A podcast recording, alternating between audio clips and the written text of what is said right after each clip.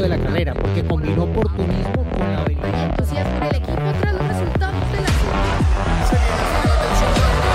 Fórmula Latina.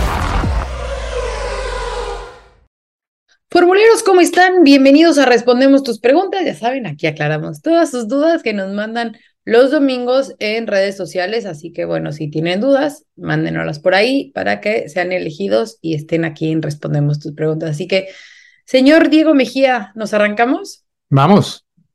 Hola, soy Felipe, les hablo desde Bogotá, Colombia. Quisiera saber cuál es la temperatura de operación de las llantas, de cada tipo de llanta, y cuál es la temperatura que se puede obtener con las mantas térmicas antes de salir. Gracias, saludos a todos, gran programa. Bueno, Felipe, gracias por tu pregunta y un saludo hasta Bogotá. De acuerdo a los documentos que publica Pirelli para cada gran premio, y esto pues tiene algunas ligeras eh, variaciones dependiendo de eh, las condiciones, del tipo de pista, del eh, tipo de compuesto. Eh, en particular, por ejemplo, para el Gran Premio de Japón, se tienen pues unas referencias muy claras de ciertos valores, ¿no? Por ejemplo, lo que preguntabas en torno a la temperatura de los neumáticos dentro de las mantas térmicas, ¿no?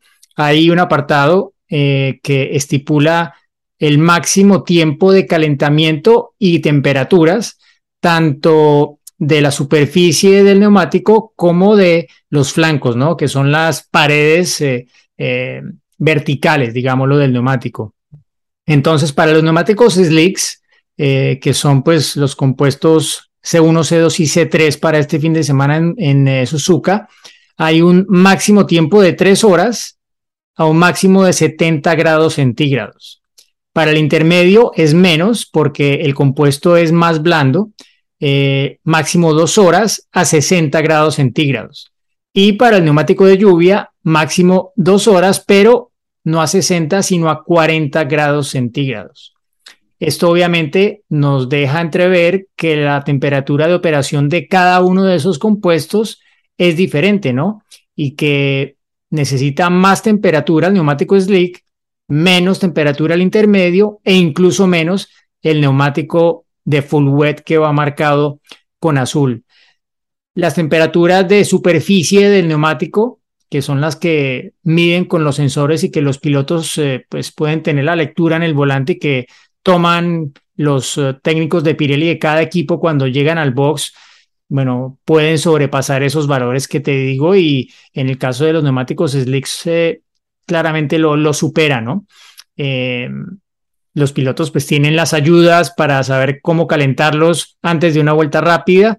Eh, no necesariamente tienen todos exactamente el valor de la temperatura, sino tienen, por ejemplo, referencias con colores diferentes que aparecen en el volante, dependiendo de si están eh, dentro del rango o muy por debajo, ¿no? Eh, veíamos en Suzuka en las prácticas libres que para muchos aparecía con signo negativo y aparecía claramente en el Ferrari, por ejemplo, que era un cuadro azul cada neumático, es decir, azul de como un cubo de hielo que, que está por debajo de la temperatura ideal. Cuando se coloca verde, pues ya está dentro del rango y si está en rojo, está probablemente eh, recalentado, ¿no? O más tendiendo a estar eh, eh, en la parte superior de ese espectro, de ese rango que tienen de operación del, del neumático, ¿no? Entonces, esos son un poco los, los datos que también recordemos para cada gran premio y desde hace ya unos buenos años, eh, por todo un, un, tema que surgió durante un gran premio de Italia en 2015, 16, no me acuerdo bien,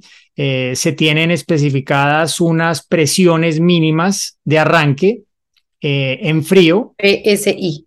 Exacto. Se habla para el neumático slick de 25 libras el delantero y 23 el trasero en Suzuka, el intermedio eh, lo mismo y el trasero 24, una libra menos adelante y 22 en los traseros, también una libra menos respecto al slick y el intermedio, ¿no? Entonces, esos los datos, también hay otros que tienen que ver con eh, eh, la presión este año, cuando está el auto en movimiento y se ha estabilizado esa presión, que eso no existía antes, ¿por qué?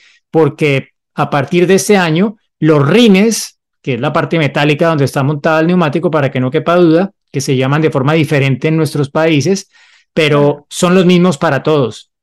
La empresa alemana BBS suministra esto para todos los equipos y son exactamente iguales y eso le ha permitido a la FIA montar unos sensores que les dan esos datos en tiempo real, estabilizadas en movimiento, eh, en rodaje, están dos libras y media por encima de eso, ¿no? Que no estén por debajo las delanteras de 27.5 y las traseras por debajo de 25.5 libras.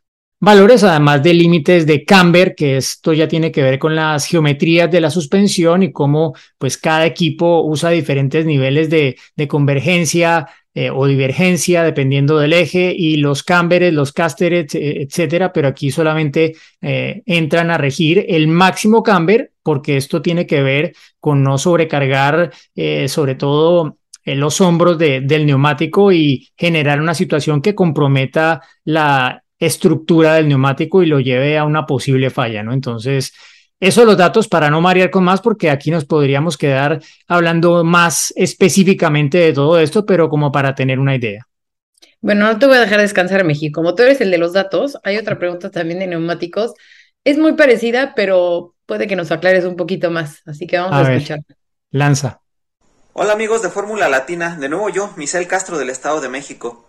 Hoy me gustaría saber por qué los neumáticos funcionan mejor o peor dependiendo de la temperatura, cómo es que en realidad funcionan y también saber eh, cuál es el rango de grados o de temperatura en que cada compuesto funciona mejor. Saludos a todos. Bueno, Misael, creo que ya en la respuesta anterior hay bastante de lo que preguntabas, pero bueno, básicamente necesitas que el neumático entre en cierto rango de temperatura basados en lo que mencionábamos anteriormente, estando por encima de esos 70 grados de la superficie probablemente, eh, para que el neumático genere el agarre que debe generar, ¿no?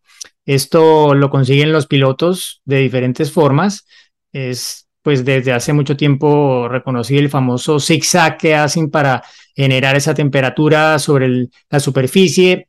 La mayor dificultad es calentar los neumáticos delanteros porque los traseros fácilmente los puedes poner más eh, en temperatura con una acelerada fuerte que, que los patine, ¿no? Porque solamente hay tracción en el eje trasero. Entonces, esto fácilmente permite que, que los calientes, y es un poco lo que ocurría con Checo detrás del safety car en Singapur, por ejemplo, ¿no? Que él dejó la distancia con el safety car para poder luego hacer una acelerada o dos fuertes que permitieran patinar los neumáticos traseros y generar esa temperatura en la superficie. La otra forma que la utilizan más para los eh, neumáticos delanteros y también para los traseros es a través de los frenos para generar la temperatura desde el interior del neumático, ¿no? Esto lo hacen exigiendo los frenos, llevando, por ejemplo, acelerador y freno simultáneamente. Esto eleva muy rápidamente la temperatura de los frenos y parte de esa temperatura se irradia hacia el interior del neumático, ¿no? Desde los frenos pasa a los rines, a la parte metálica donde está montada el neumático y desde adentro se irradia también al neumático y ayuda a generar también esa temperatura, ¿no? Entonces, son un poco las técnicas que, que, usan los pilotos y pues obviamente, como decía antes, tienen las ayudas de conocer un poco la lectura en tiempo real de cuál es la temperatura del neumático eh, para poder saber si necesitan hacer más trabajo de esto o si por el contrario hay que bajarle un poco, ¿no? Y también es no solamente calentar adelante y atrás, sino tener, eh, mantener una relación que que dé el balance correcto, ¿no? Porque, por ejemplo, si lleva los neumáticos delanteros muy fríos comparados a los traseros, eh, es probable, o, no muy fríos, pero que haya una diferencia a favor de estar más caliente los traseros, pues probablemente el auto no va a ser tan obediente del eje delantero y eso pues va a generar un balance que, que no es ideal, ¿no? Tal vez más predecible, pero no ideal. Y lo mismo si, si pasa lo contrario, ¿no? Si tienes baja temperatura en los neumáticos traseros, pues probablemente entres a la curva y el auto va a salir inestable de, del tren trasero, ¿no? Entonces, eh, eso como para tener un poco más de información de qué es todo esto que hacen los pilotos durante los, periodos de safety car, durante los virtual safety car también y en las vueltas de formación. Exacto, antes de la carrera.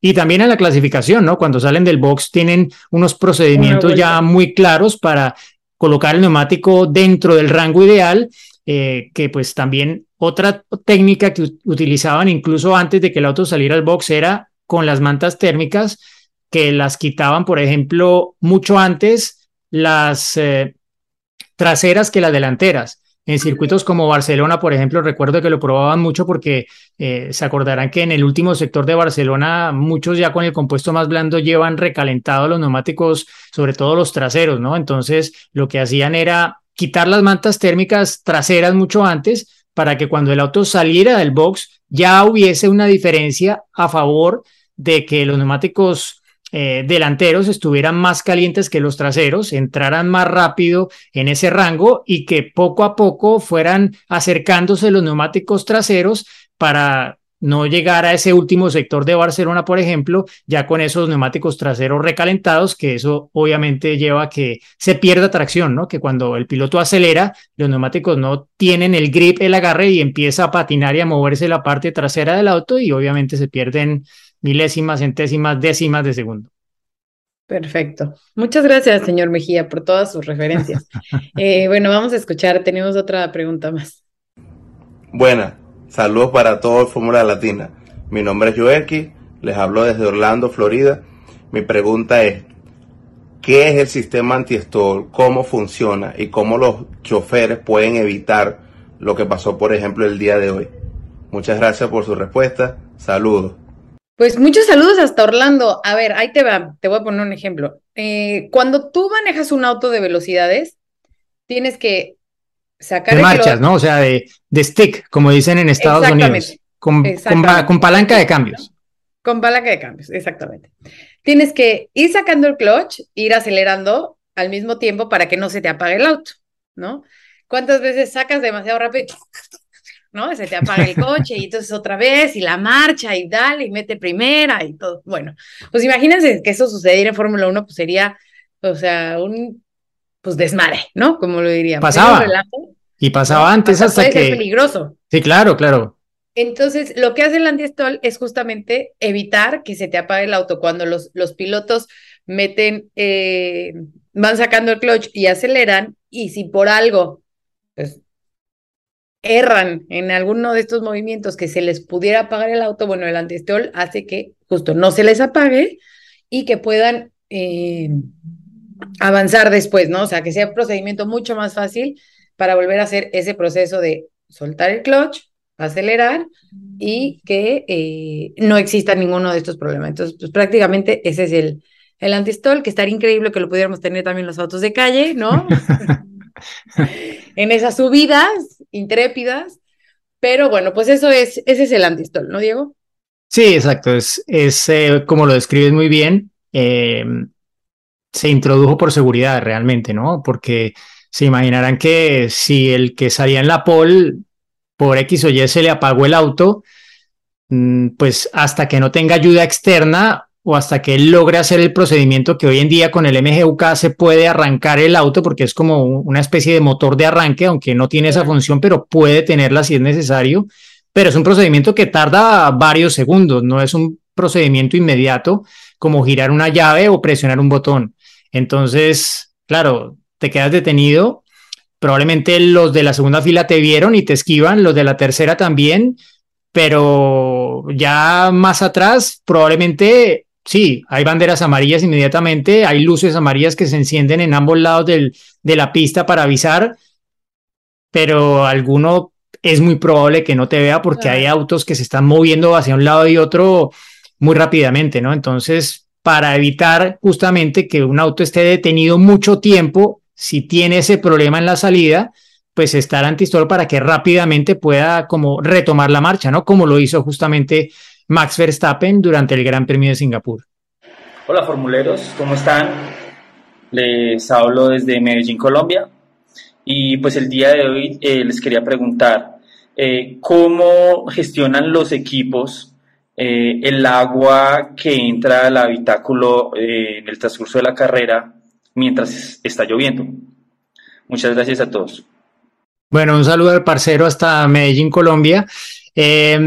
En realidad lo que pasa es que los autos de Fórmula 1 están diseñados para que el aire no vaya a la cabina directamente. Obviamente hay corrientes que van a llegar allí inevitablemente y pues la visera del casco se va a mojar y eh, la parte superior tal vez de, del torso del piloto también en alguna medida se va a mojar, pero no es como que eh, caigan cubetas de agua dentro del habitáculo, ni mucho menos, ¿no? De hecho, de la cintura para abajo, casi que garantizado que no, no se mojan los pilotos cuando hay una carrera de lluvia, ¿no? Los guantes obviamente se, se mojan porque están muy expuestos. Hoy en día tú puedes ver que sobresalen de, de, de la parte superior del cockpit, exacto, del habitáculo. Entonces, sí, es, es más eso, ¿no? Eh, pero en realidad no, no es como tal un problema. El mayor problema en la lluvia, por lo general, es la visibilidad, ¿no?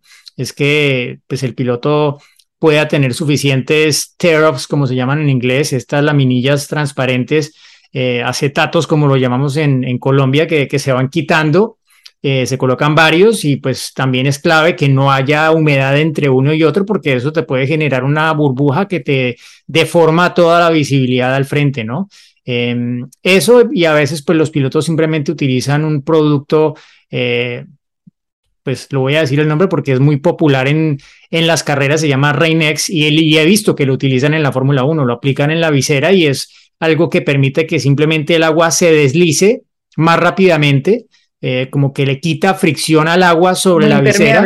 Exacto. No, ni siquiera impermeable, solo que, bueno, sí, un poco, pensándolo como funciona un impermeable casi, o sea, porque al final, bueno, mm, la visera igual se van a mover las gotas, pero esto hace que se muevan mucho más rápido, ¿no? Entonces, que el piloto no tenga que ponerse la mano ni nada de esto, eh, más allá, pues, de todos los desarrollos que se han hecho con los años para que con la respiración y el cambio de temperatura entre la exterior y la interior en el casco no se genere, pues, que se empañe la visera, ¿no? Que esto, pues, para un piloto de Fórmula 1 eh, sería fatal, pero ya hace mucho tiempo que se han desarrollado, pues, las texturas, los materiales, etcétera, para que eso no, no sea un problema por lo general. Sí, o sea, vamos a decirlo así, con la aerodinámica, el aire va ayudando a que justamente estas gotas de agua pues no entren eh, en el habitáculo. Y lo hemos visto, incluso cuando hay bandera roja, pues como están detenidos o algo, hasta luego les ponen un, un, eh, un paraguas para que justo en el habitáculo no entre esa agua, porque no es como que tenga una salida este, para, para esa agua, ¿no? Entonces, eh, mientras están corriendo, no se va a mojar y si está detenido, pues obviamente sí hay que, hay que cubrirlo, ¿no? Exacto, sí. Y lo otro que sí hacen es o sea, los guantes no pueden igual ser de neopreno ni nada de esto porque tienen que mantener sus, su resistencia a la, al fuego y todas las propiedades que llevan a que sean homologados por la FIA, ¿no? Lo que sí usan antes de subirse al auto son unos eh, zapatos que cubren las, las botas, los botines, que son de goma por lo general, que son simplemente para que no se moje la suela eh, de la bota ni la parte inferior. Lo usan cuando se van a subir al auto, o sea, se suben, ya colocan los pies cuando van a colocarlos dentro del habitáculo para apoyarse, pues se van retirando primero uno, luego el otro y ya pues se aseguran de que, de que los, los pies como tal están secos antes de, de colocarlos en los pedales. Así es. Bueno, Meji, rápido, tu favorito para Japón. Te iba a decir para este domingo, pero pues para nosotros va a ser sábado. Bueno, para ti sí es domingo. Para mí sí es domingo, sí, es en la mañana. Yo, yo amanezco con, con, el Gran Premio. En la noche. Uh. Uh. Yo. ¿De Corona Max? Es que por lo que parece ahora en el pronóstico va a ser seco para la clasificación y yo creo que va a ser difícil que Max no haga la pole. Es lo que yo creo. Checo parece que va bien, ha, tenido un buen arranque. Es el tipo de pista en la, en la, que puede volver a tener parte de los problemas que ha tenido antes. Eh, Singapur, digamos, lo que era algo diferente, pero en la lluvia estuvo bastante bien, estuvo muy cerca de los tiempos de Max parecía bastante contento al final del día, más allá de que con la pista húmeda pues no, no da para tener una referencia de lo que puede pasar en seco en la clasificación. Y algunos equipos están diciendo que va a ser igual para la carrera seco, aunque yo veo el pronóstico y me dice que, que va a llover en la tarde, ¿no? Pero igual, y llueve después o al final de la carrera. En fin, em, sí, yo creo que debería ser, podría ser, pero hay cosas que me hacen pensar que de pronto se demora hasta Austin. Quiero que vean cómo le hice una pregunta al señor Mejía y me contestó siete en una. Ese es mi problema, sí. Claro, eh, yo digo que sí se corona, ya veremos, ¿no? Y si no, que se lo traigan a, Es que sería mejor, ¿no? En Austin. Austin o México. En Estados Unidos, para Liberty Media que se consagre bicampeón Max Verstappen. Tiene más sentido, ¿no? Mm, pero Honda. Honda puede esperar. Igual el Ay, lunes. no, ¿qué va a a ver qué pasa Sí, el lunes. Llevan, deseando este momento no sé cuántos años. Acuérdate qué pasa el lunes. Y de ahí va a haber tela de dónde cortar. ¿De los presupuestos? Exacto. Tun, tun, tun. Eso va a estar bueno. Ya nos Sí. hicieron muy larga la espera. Pero bueno, Porque más allá del resultado, va a haber polémica con eso, diga lo que diga la FIA. sí, ya hay polémica y todavía no. Exacto. Bueno, a disfrutar el fin de semana, chicos. Vamos. Bye. saltó la lengua del adelantamiento de la carrera porque combinó